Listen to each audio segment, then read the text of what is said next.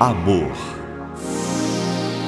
tolerância e solidariedade. E solidariedade. Está no ar. Programa Mentes do Amanhã. Mentes do Amanhã. Está começando agora mais um programa espírita. Mentes do Amanhã. Falando sobre a doutrina espírita.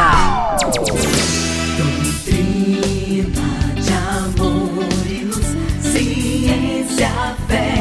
consolação. Prometida dois Através do rádio, nós espíritas queremos levar até os seus lares mais um pouco sobre a mensagem de Cristo à luz da doutrina espírita e o esclarecimento sobre a nossa vida aqui na Terra e a outra vida no mundo espiritual. Pai é Deus e sois vós a família universal. Irmãos, é a doutrina espírita, a imensa esperança do porvir. Marchai ao clarão da luz bendita e nascer e renascer, amar e progredir. Doutrina de amor e luz, ciência, fé e consolação, prometida dois mil anos por Jesus.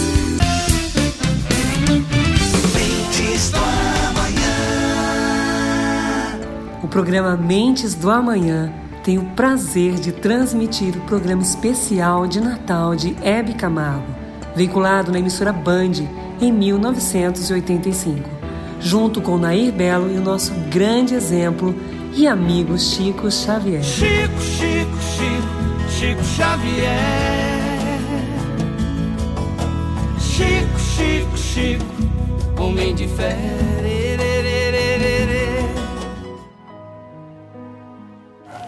Chico, você é uma criatura que em toda a sua vida não fez outra coisa senão fazer o bem, se dar ao próximo. Nunca houve um momento na sua vida em que você disse assim: estou cansado, vou parar, não quero mais eh, me preocupar com o meu semelhante. Hebe, a sua bondade é imensa. Eu devo dizer que não me sinto na condição de alguém que fez ou faz o bem, mas durante toda a minha vida procurei sempre cumprir com o meu dever diante da comunidade e diante da minha própria consciência. Então, tenho, graças a Deus, muita tranquilidade em minha vida interior. Chico, quais as transformações no mundo desde o nascimento de Jesus? Os espíritos amigos sempre me explicam que as transformações da Terra, desde o tempo de Jesus, são gradativas. Elas, essas transformações, ainda não se complementaram, porque o mundo precisava de estabelecer para a sua própria felicidade muitas renovações que eram difíceis e a lei de Deus não permite violência. Então essas transformações vêm sendo efetuadas de tempos a tempos, de época para época. Essas transformações que nós vemos toda a melhoria espiritual na humanidade decorre do tempo de Jesus para cá. Os hospitais, as penitenciárias, os processos de trabalho, o relacionamento das pessoas umas com as outras, a felicidade na vida doméstica, todas essas transformações nós devemos a Jesus com quanto muitas vezes quando estejamos nos ápices da inteligência, nós não queiramos reconhecer. Mas as transformações de, do tempo de Jesus até nós, elas são imensas. Mas exigiriam muito tempo para serem minudenciadas. Eu estava pensando em conseguir esse programa é, e, e, tenho a, a, assim a, a certeza de que tendo você para mostrar e levar a sua mensagem para todos os brasileiros, nós estamos uh, realmente fazendo um bem uh, para a população. Uh, e eu vinha perguntando quando me dirigia até aqui, onde estamos tendo essa, esta, este privilégio de estar ao seu lado, Chico, comentando com um amigo que eu estava extremamente nervosa e tensa realmente e que eu não sabia explicar. Era uma emoção, era uma alegria. É, e, e ele me, me explicou que o fato da gente estar ao seu lado é, é, é assim como se a gente estivesse é, em contato com Jesus, porque você tem uma ligação direta com Jesus. Então, a gente estando do seu lado, a gente tem a sensação de que está se contactando com Jesus e nessa intenção eh, de, de poder ajudar as pessoas através de você. Então eu quero até pedir desculpa se essa emoção me toma demasiadamente, mas eu acho que ele tocou exatamente no ponto, porque você é, é exatamente a, a conexão é, exata da, da, da Terra com aquele mundo onde estão os nossos entes, não é? Então eu queria que você passasse isso para os nossos amigos espectadores que, que nos procuram, aqueles que nos escrevem, que pedem um contato com você. E quando eles querem esse contato com você, é exatamente isso que esse amigo falou. Grande amigo que, que deu essa, essa imagem que eu buscava e não conseguia. Você sempre e é sempre maravilhosa, porque a sua bondade transparece de toda de todas as suas palavras. Eu não posso ter a presunção de um laço tão íntimo assim com nosso Senhor Jesus Cristo. Eu tenho a fé que o cristão procura e deve cultivar naquele que realmente é a luz dos nossos caminhos. Logo depois do nascimento de Jesus, existiu uma figura que sempre me impressionou muito. Ela é descrita no versículo 25 do capítulo 2 do Evangelho do apóstolo São Lucas. É a figura de Simeão, que viveu talvez mais de 80 anos esperando Jesus quando ele soube que uma criança tinha sido levada ao templo para ser registrada, ele então foi ao templo verificar e quando ele contemplou os olhos de Jesus, ele então disse: Senhor, agora despede em paz o teu servo, segundo a tua palavra porque os meus olhos viram a salvação. Este homem se chamava Simeão e era um grande varão do, do tempo apostólico e que passou para a vida espiritual logo depois de fixar os olhos de Jesus, Jesus recém-nascido. Então eu penso e como teriam sido felizes aqueles que realmente viram os olhos de Jesus.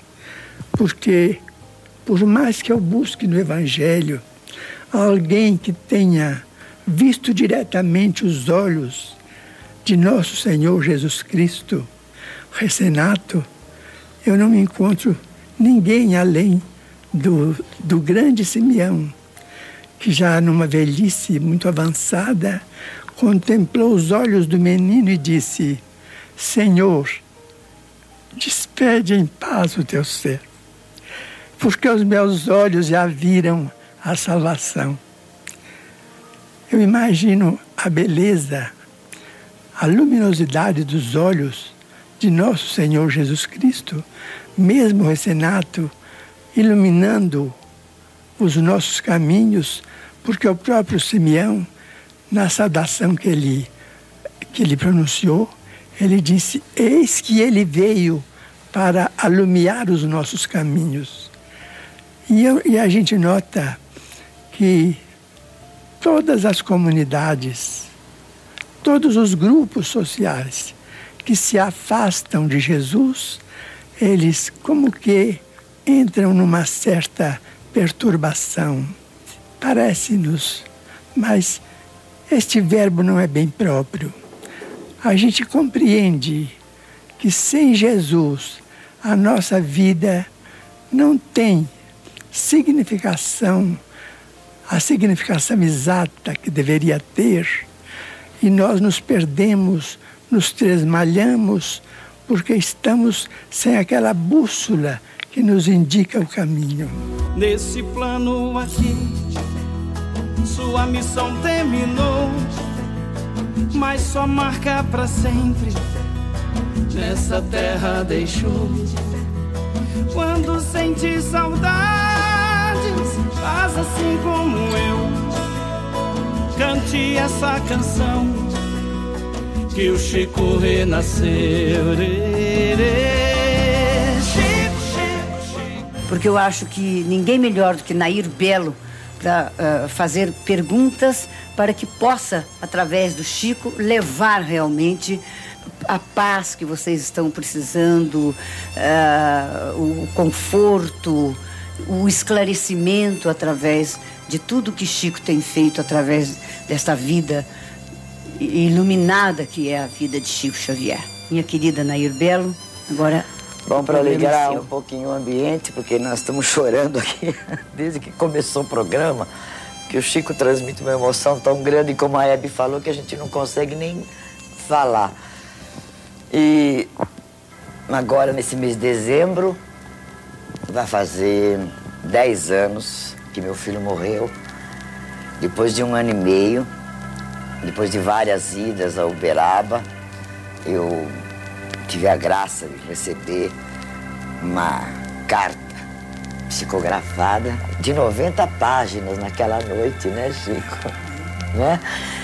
E, e com muitos detalhes, com muitas coisas lindas, com uma... Claro que eu fico comovida se me desculpem, mas, mas para mim foi muito bom, porque eu aprendi com o Chico Xavier que, e com a mensagem também, que a gente tem mais que tudo na vida ter fé em Deus. Então o Chico, mais do que a mensagem, ele me ensinou isso. Que se você tem família, se você tem outros filhos, você tem que fazer até uma força sobre-humana para superar essa dor que é a perda de um filho, que é para o resto da família não sentir. Então, essa força o Chico Xavier me deu. Além da mensagem maravilhosa, com uma frase que só eu sabia, mais ninguém, que nem a família sabia, que eu achei maravilhoso, um papo numa hora de jantar, que o Chico escreveu lá e, aliás, nunca comentei com ele, mas é o que eu quero dizer. Antes da mensagem, a força que ele me deu. É, a força de dizer que eu tenho que acreditar em Deus, que Ele está lá e que nós temos uma família e temos que continuar a cuidar dela. Não é, Chico? É verdade. É, é verdade. Bom, então agora eu aproveito e quero fazer uma pergunta, porque você estava falando sobre Jesus Cristo. E eu queria perguntar para você: e as pessoas que não acreditam em Jesus Cristo? Como é que ficam? Por exemplo, tem várias religiões, uh, mas como eu estou ligada mais à, à, família israelita, ao judaísmo, e eles não acreditam em Jesus, não é?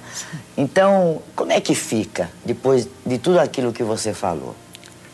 Eu tenho aprendido com os amigos espirituais que o, o Antigo Testamento é o símbolo do homem batendo as portas da providência divina, pedindo uma revelação de luz para que a estrada da criatura humana seja iluminada e que o Novo Testamento é a resposta da divina providência ao homem, muitas vezes desesperado, ensinando esse caminho. Os profetas significam a pergunta e Jesus a resposta.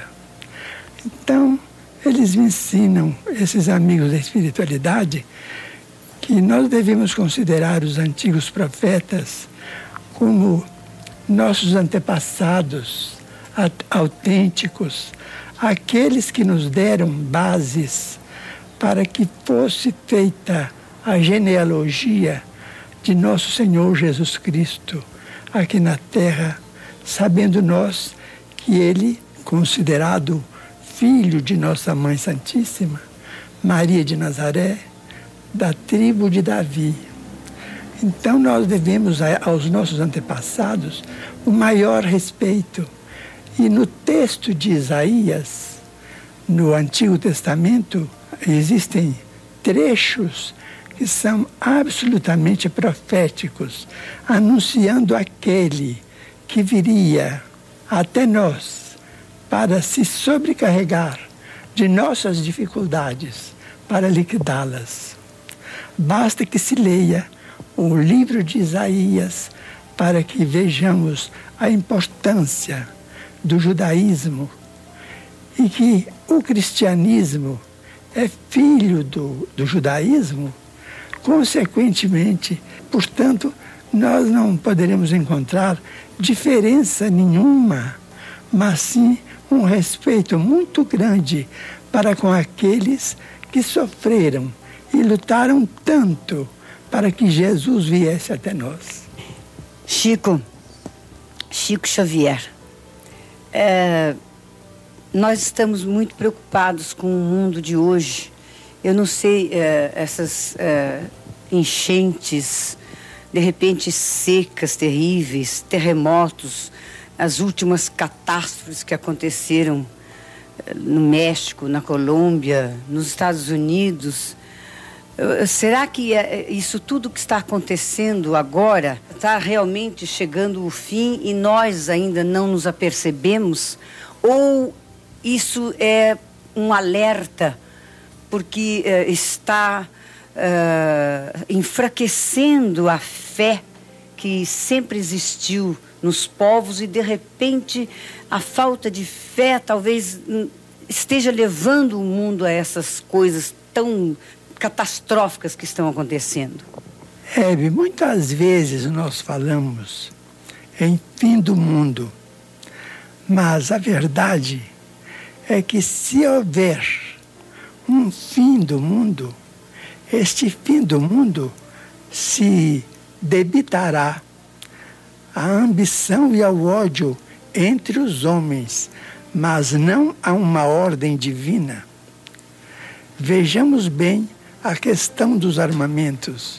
Os armamentos são cada vez mais especializados para veicular a morte de milhões de pessoas. Então, o homem não tem que indagar sobre o fim do mundo, porque qualquer transformação mais trágica do mundo virá do homem e não da bondade de Deus. Agora, sobre os nossos tempos, nós vamos pensar num problema que deve ser examinado. Nós estamos no término de um milênio, o segundo milênio da vida cristã. Este segundo milênio foi caracterizado por guerras quase que constantes sendo que a primeira durou 195 anos em que os homens se exterminaram uns aos outros, criando dificuldades kármicas para a humanidade muito grandes foram as guerras das cruzadas. Elas persistiram pelo espaço de quase 200 anos, de mais ou menos de 1098 a 1229, mais ou menos por aí. De modo que começou a guerra entre os cristãos e os não cristãos.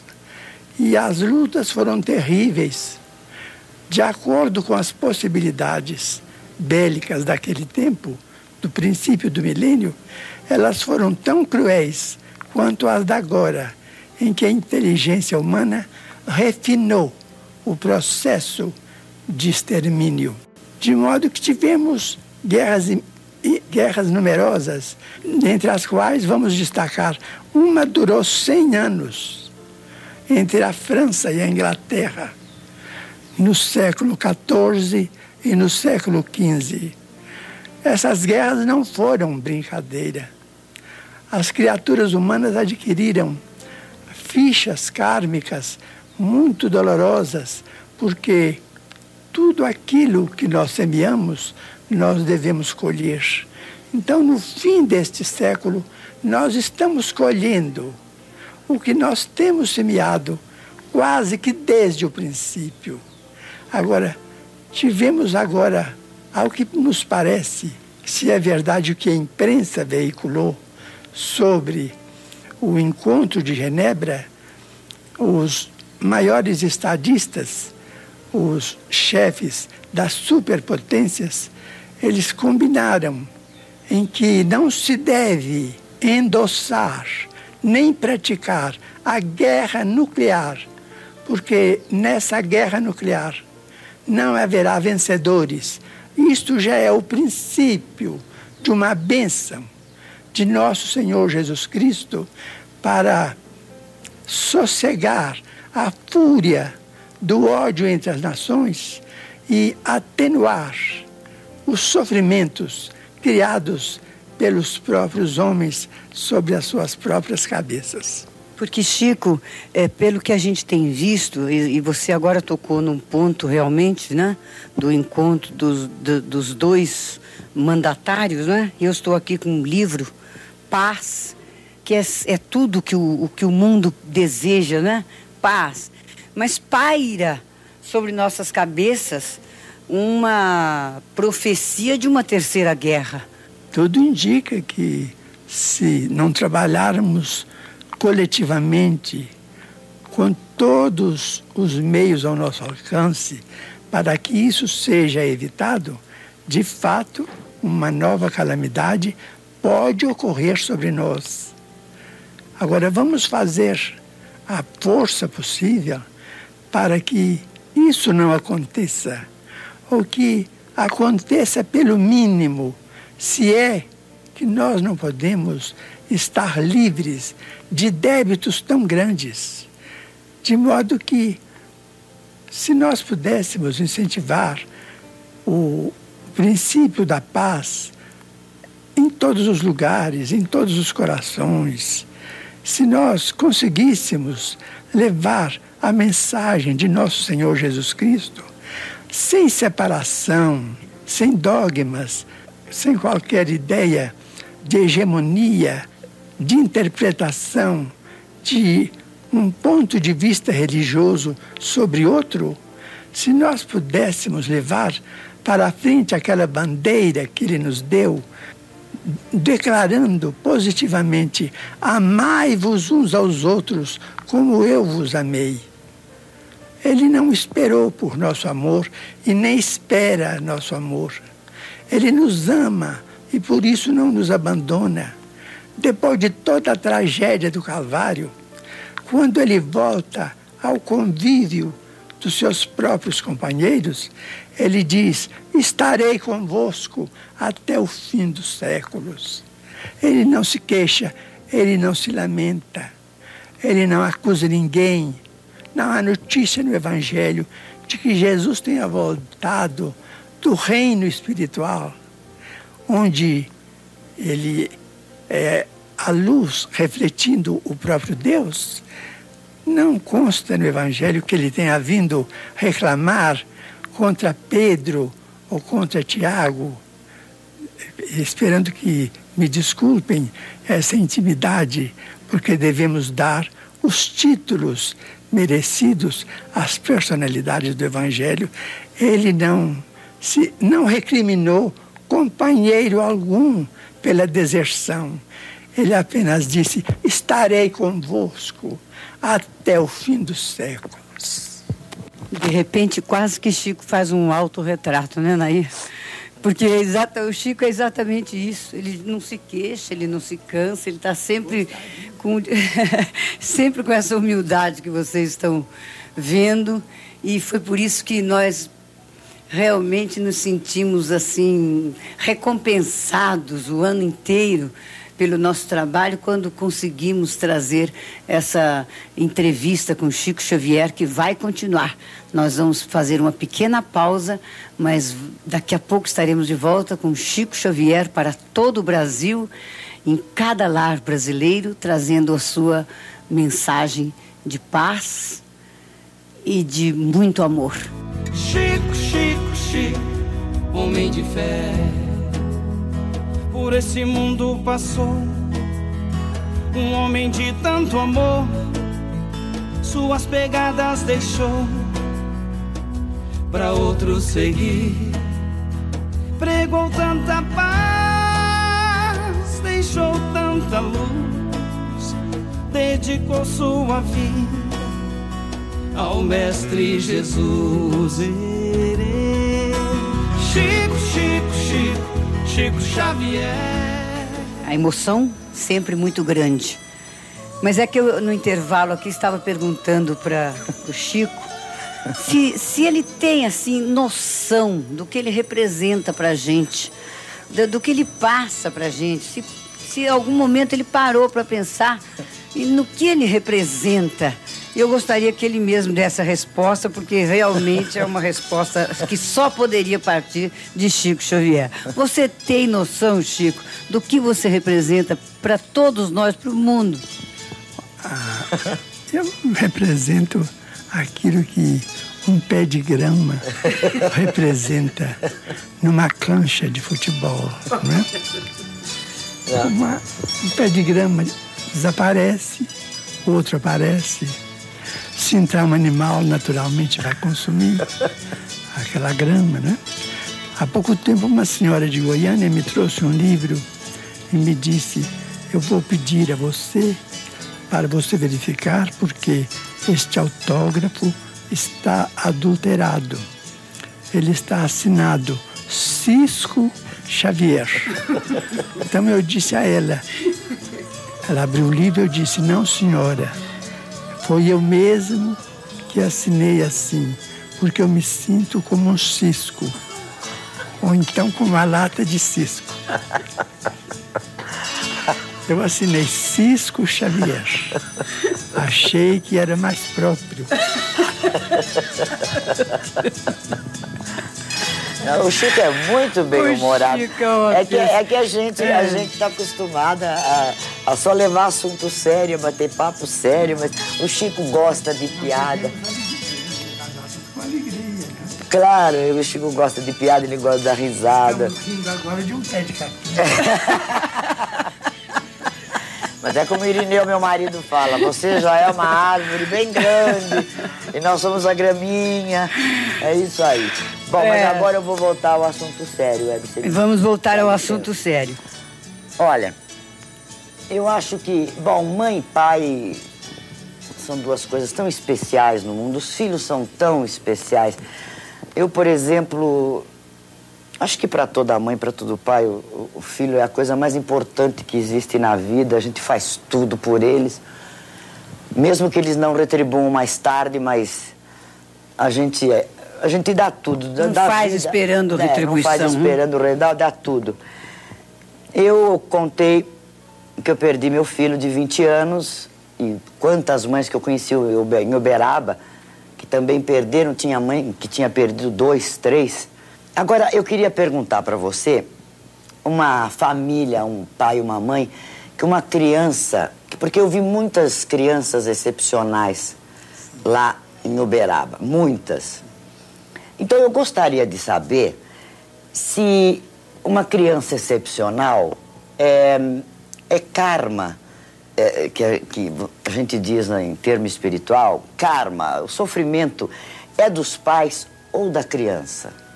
Nair, a criança excepcional sempre me impressionou pelo sofrimento de que ela é portadora, não somente em se tratando dela mesma, mas também dos pais. E isso tem sido tema de várias conversações minhas com o nosso Emmanuel, que é o guia espiritual de nossas tarefas.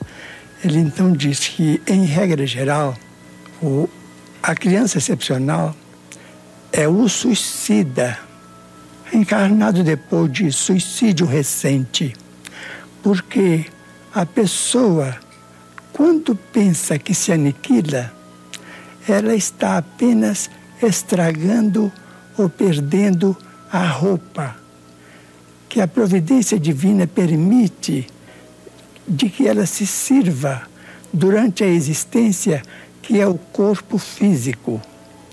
A verdade é que ela em si é um corpo espiritual. Então, os remanescentes do suicídio acompanham a criatura que praticou a autodestruição para a vida do mais além.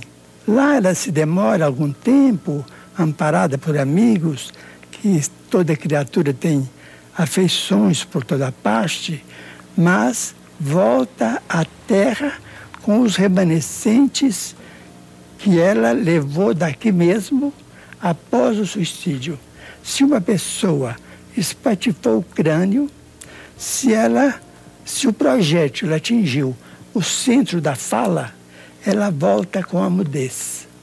Se atingiu apenas o centro da visão, ela volta cega.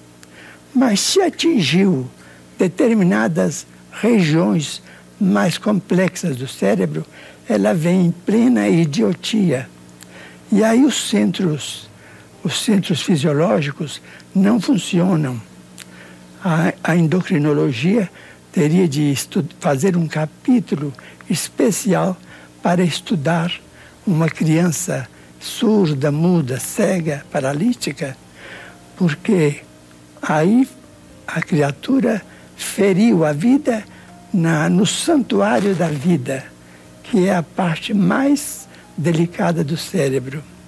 Se ela suicidou-se mergulhando-se em águas profundas, ela vem com a disposição para o enfisema, o enfisema uh, infantil ou da mocidade, dos primeiros dias da vida.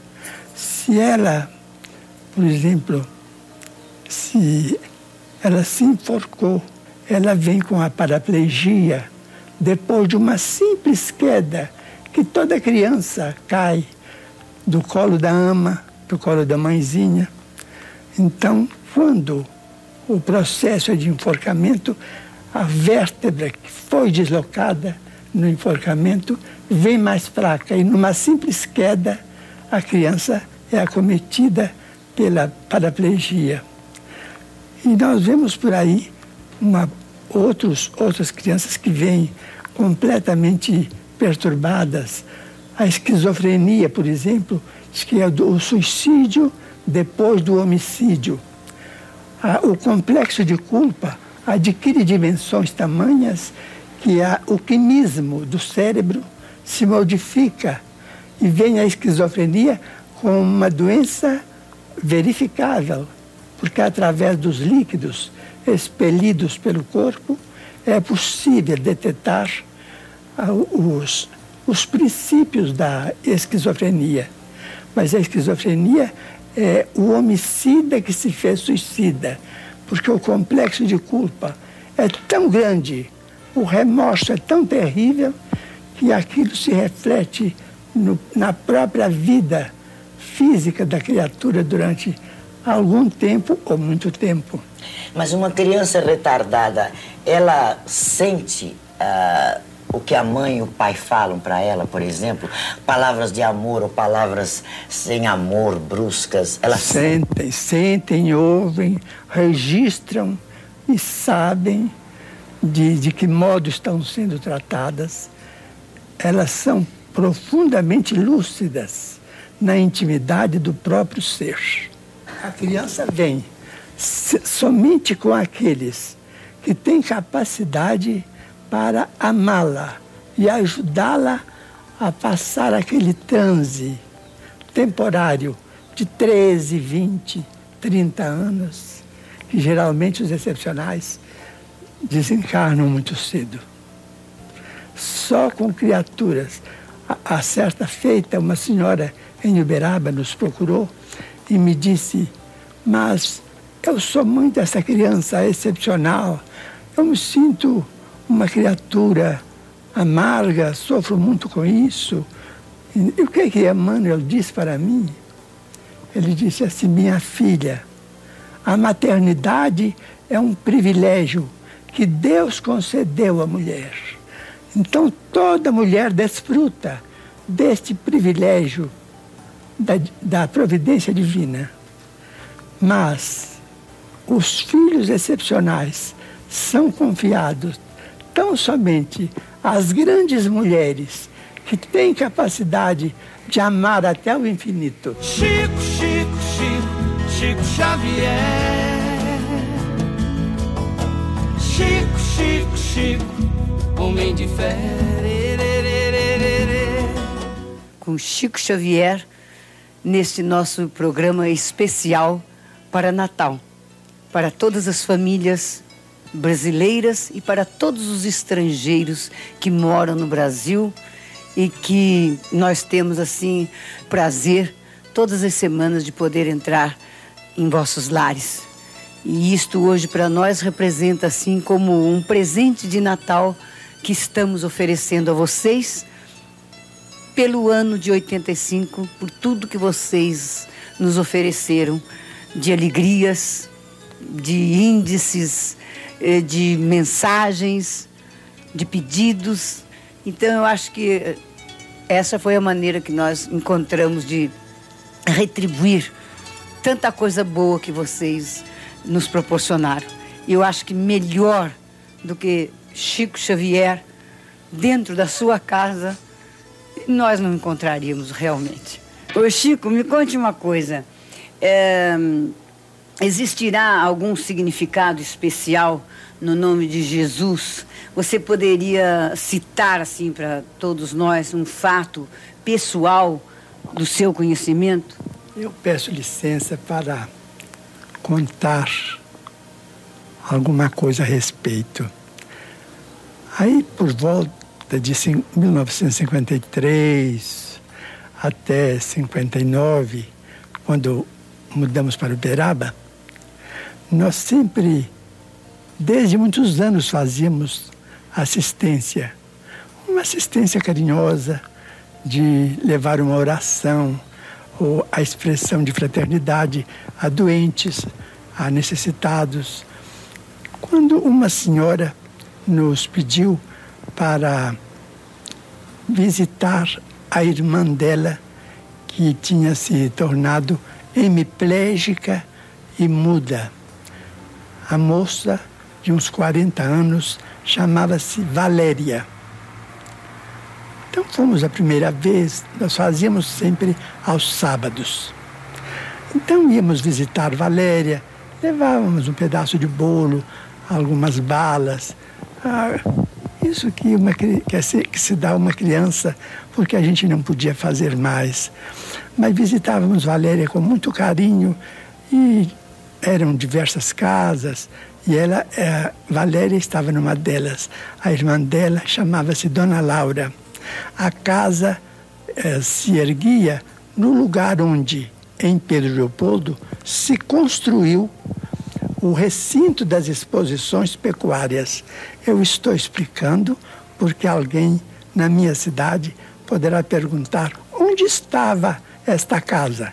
Estava no lugar onde está hoje o recinto das exposições pecuárias. Então visitávamos todos os sábados.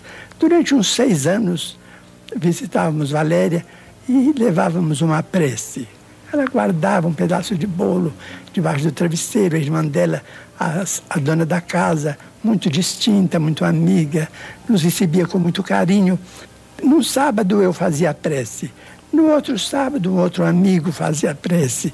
No outro, uma senhora fazia prece.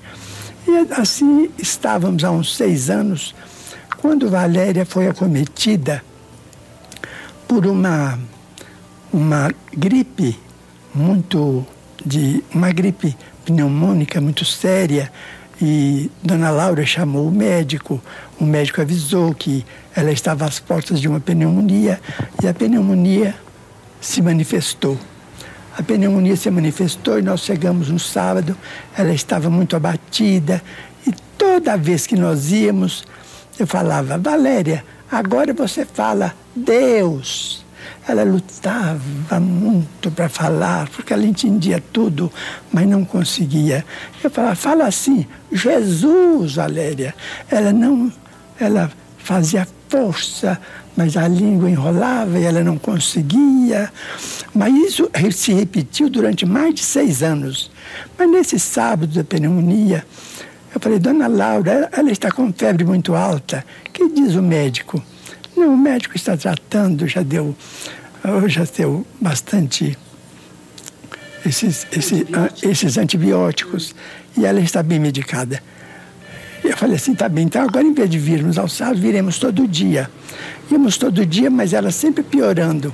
Então no sábado, no último sábado, depois que fizemos a prece, eu falei, Valéria, fala Jesus fala Deus. Ela, ah, ah, mas não falava. Eu falei, Valéria, Jesus andou no mundo, curou tanta gente.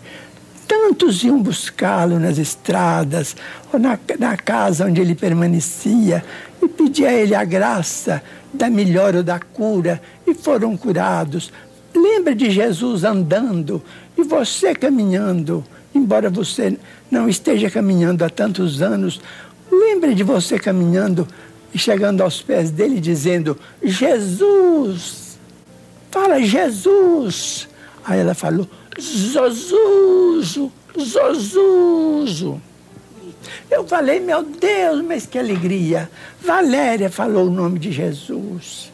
Mas que coisa maravilhosa. Dona Laura, venha cá para a senhora ver.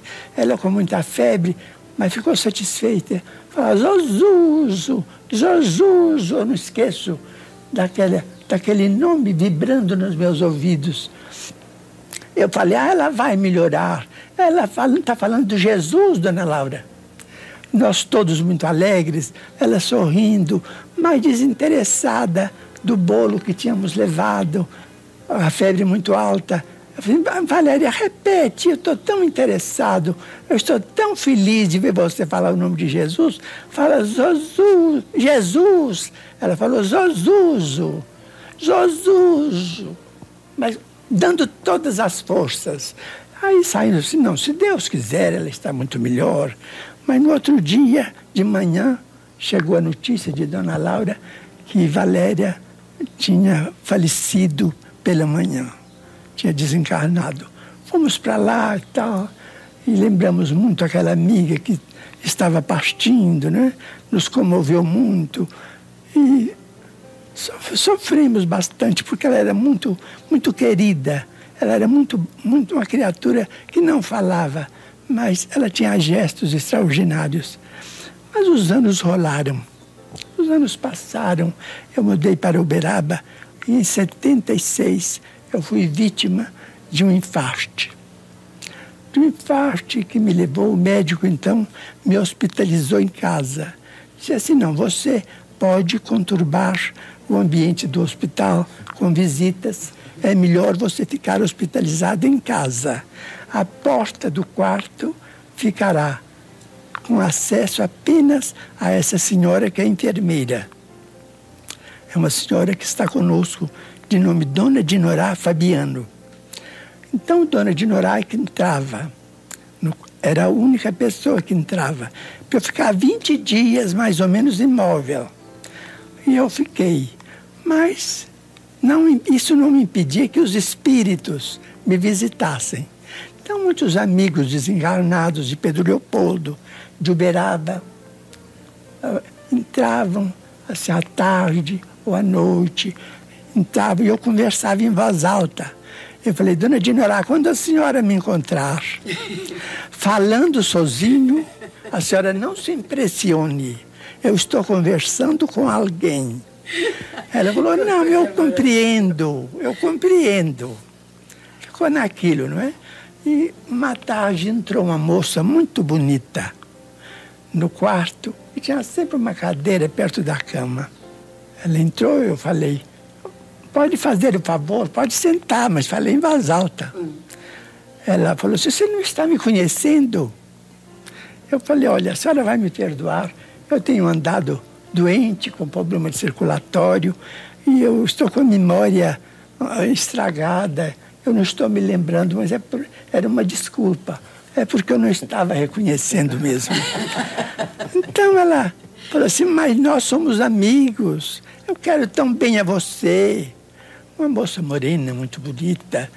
Aí eu falei, olha, eu não posso, assim de momento, fazer muito esforço de memória, porque o médico me recomendou repouso mental. Também a senhora faz o favor de dizer o nome. Ela falou assim, não, eu não vou dizer, eu quero ver se você lembra. Eu falei, ah, ela assim, eu sou sua amizade, uma das suas amizades, de Pedro Leopoldo. Eu falei assim, então a senhora pode falar, se a senhora falar Maria ou Alice, eu conheço tantas, então falo o sobrenome da família, porque pela família eu vou saber.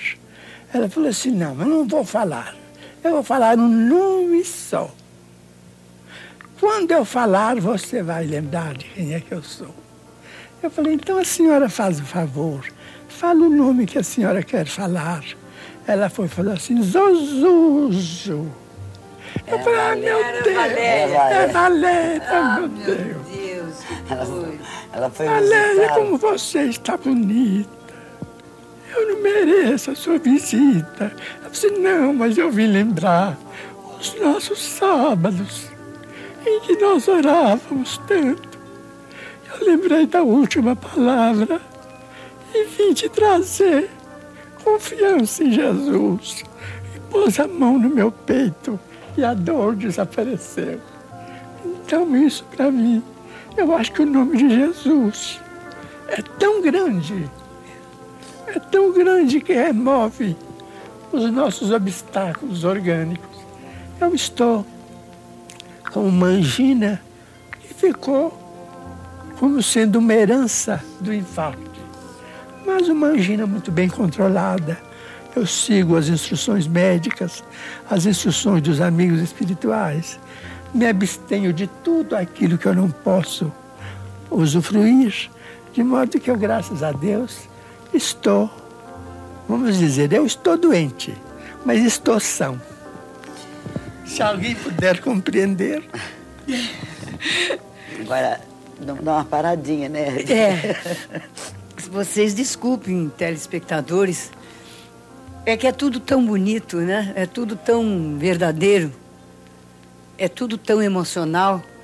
Eu vou pedir licença mais uma vez para a gente dar mais uma paradinha, mas nós ainda vamos voltar, porque realmente este é muito especial para todo o Brasil neste mês de dezembro de 1985.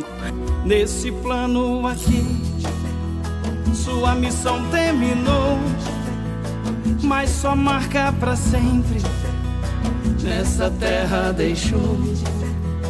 Quando sente saudades, faz assim como eu. Cante essa canção que o Chico renasceu.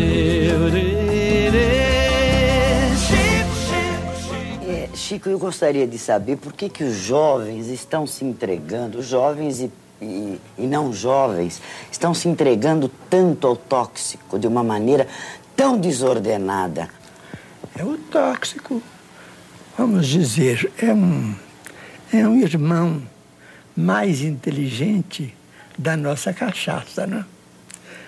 Nós também, através do álcool, através de gerações e gerações, temos perdido muita gente através do álcool.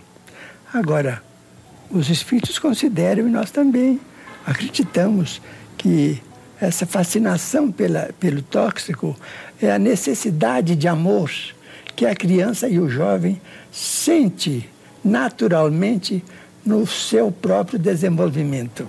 Chico, desculpe, você é isso que eu queria saber. Se você acha que uh, o, o, jovem, digamos, que, que apela para o tóxico, é, é, a gente pode considerar uma pessoa carente. Carente.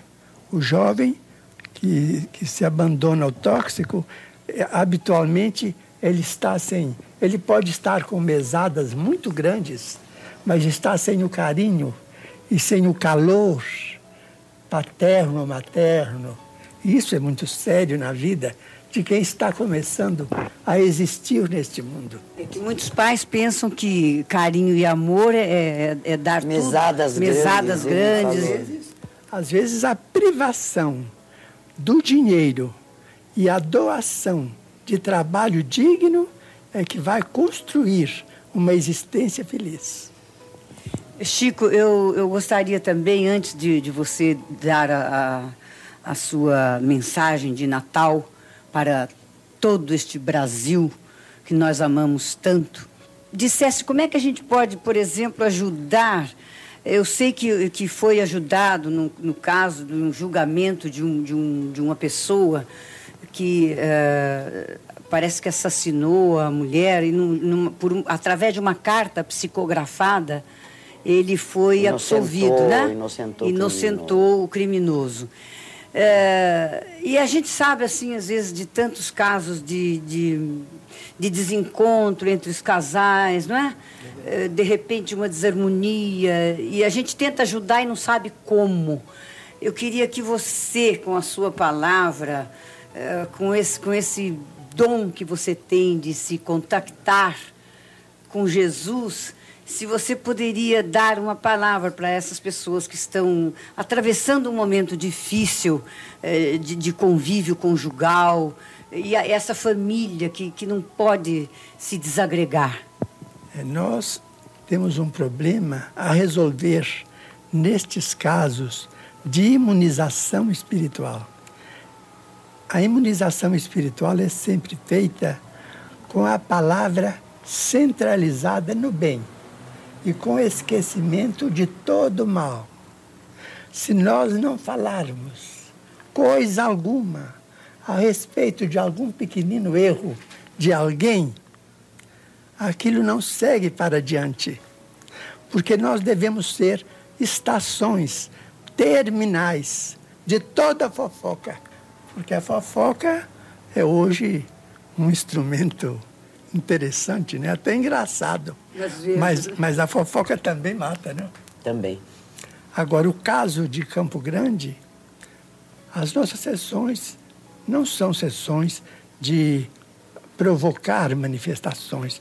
Nós estudamos o Evangelho, comentamos o ensinamento de Cristo e, as, e nos colocamos à vontade de algum amigo espiritual que queira se comunicar. A reunião era feita, talvez ali, com umas 400 a 500 pessoas. Algumas do lado de fora, quando essa senhora muito jovem se comunicou para o marido chamado João de Deus. O, o terceiro sobrenome eu não, não me lembro. Então falou com ele que se lembrava exatamente do dia em que eles estavam chegando de uma festa e que ele, ao retirar o cinto de que eles se tinham unido, porque eles tinham feito uns seis quilômetros, oito quilômetros de viagem para ir a uma festa de aniversário, não sei, parece que era uma festa de aniversário. E ele, então, temendo a atualidade, os assaltos da atualidade, se muniu de um revólver e pôs no cinto. Então, que ela se lembrava perfeitamente da noite em que eles chegavam, em que ela se sentou na cama e que ele, ao retirar o cinto, o gatilho esbarrou em algum corpo que nem ela nem ele poderiam determinar. E o tiro saiu e veio sobre ela, e que ele era inocente de tudo aquilo. que ela partiu deste mundo lamentando aquele acidente. E como ela sabia que ele estava a vésperas de julgamento, que ela pedia muito a Deus para que os juízes e para que os jurados considerassem a inocência dele, ele que tinha feito um segundo casamento e que era pai de um filho, porque o casamento dele com a comunicante era recente, ela não teve filhos, mas que o lar dele estava formado, ele era agora pai, que ela pedia misericórdia de Deus que atuasse no cérebro dos juízes e dos jurados, para que ele fosse libertado, para que essa senhora, que era a segunda esposa dele, e, a, e o filhinho, a criança, não sofressem privações com a ausência dele, que ele marchasse com a inocência dele para o julgamento, mas que Deus havia de abençoá-lo, que Jesus havia de lembrar dele. Então eu soube, depois não soube de mais nada, senão pelo jornal que os sete jurados deram absolvição a favor dele. A favor. E ele foi liberto. E agora você me lembrou uma coisa que você sempre diz, que as pessoas que estavam lá e que viram, e o Chico sempre diz pra gente, que o telefone não toca daqui para lá. lá. É sempre de lá, de lá para cá, cá, que não adianta a gente cá. querer insistir em querer falar com... Tem que aguardar o chamado, Tem né, que aguardar vem, Quando vem espontaneamente, vem de uma maneira que a pessoa sente no coração é. que ela está recebendo a verdade. É verdade. Eu, eu, eu posso provar isso. Nós vamos fazer uma ligeira interrupção e voltaremos daqui a pouquinho para a mensagem de Natal especial de Chico Xavier para todos nós que moramos no Brasil.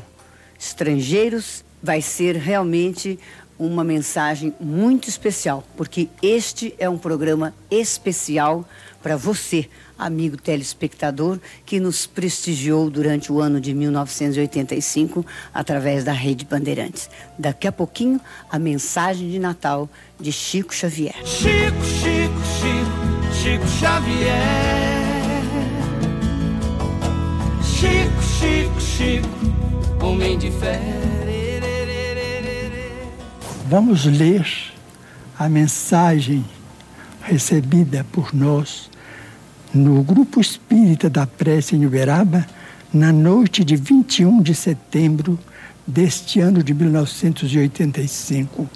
A autora é Maria Dolores, que foi uma nossa Patrícia, nascida na Bahia, desencarnada igualmente em Salvador há tempos e é autora da presente mensagem. Mensagem para Jesus. Ante o Natal, Jesus, aqui agradecemos o progresso da terra em resplendores, desde o mar vasculhado às alturas imensas em que o homem pesquisa os mundos exteriores Entretanto, perdoa-me.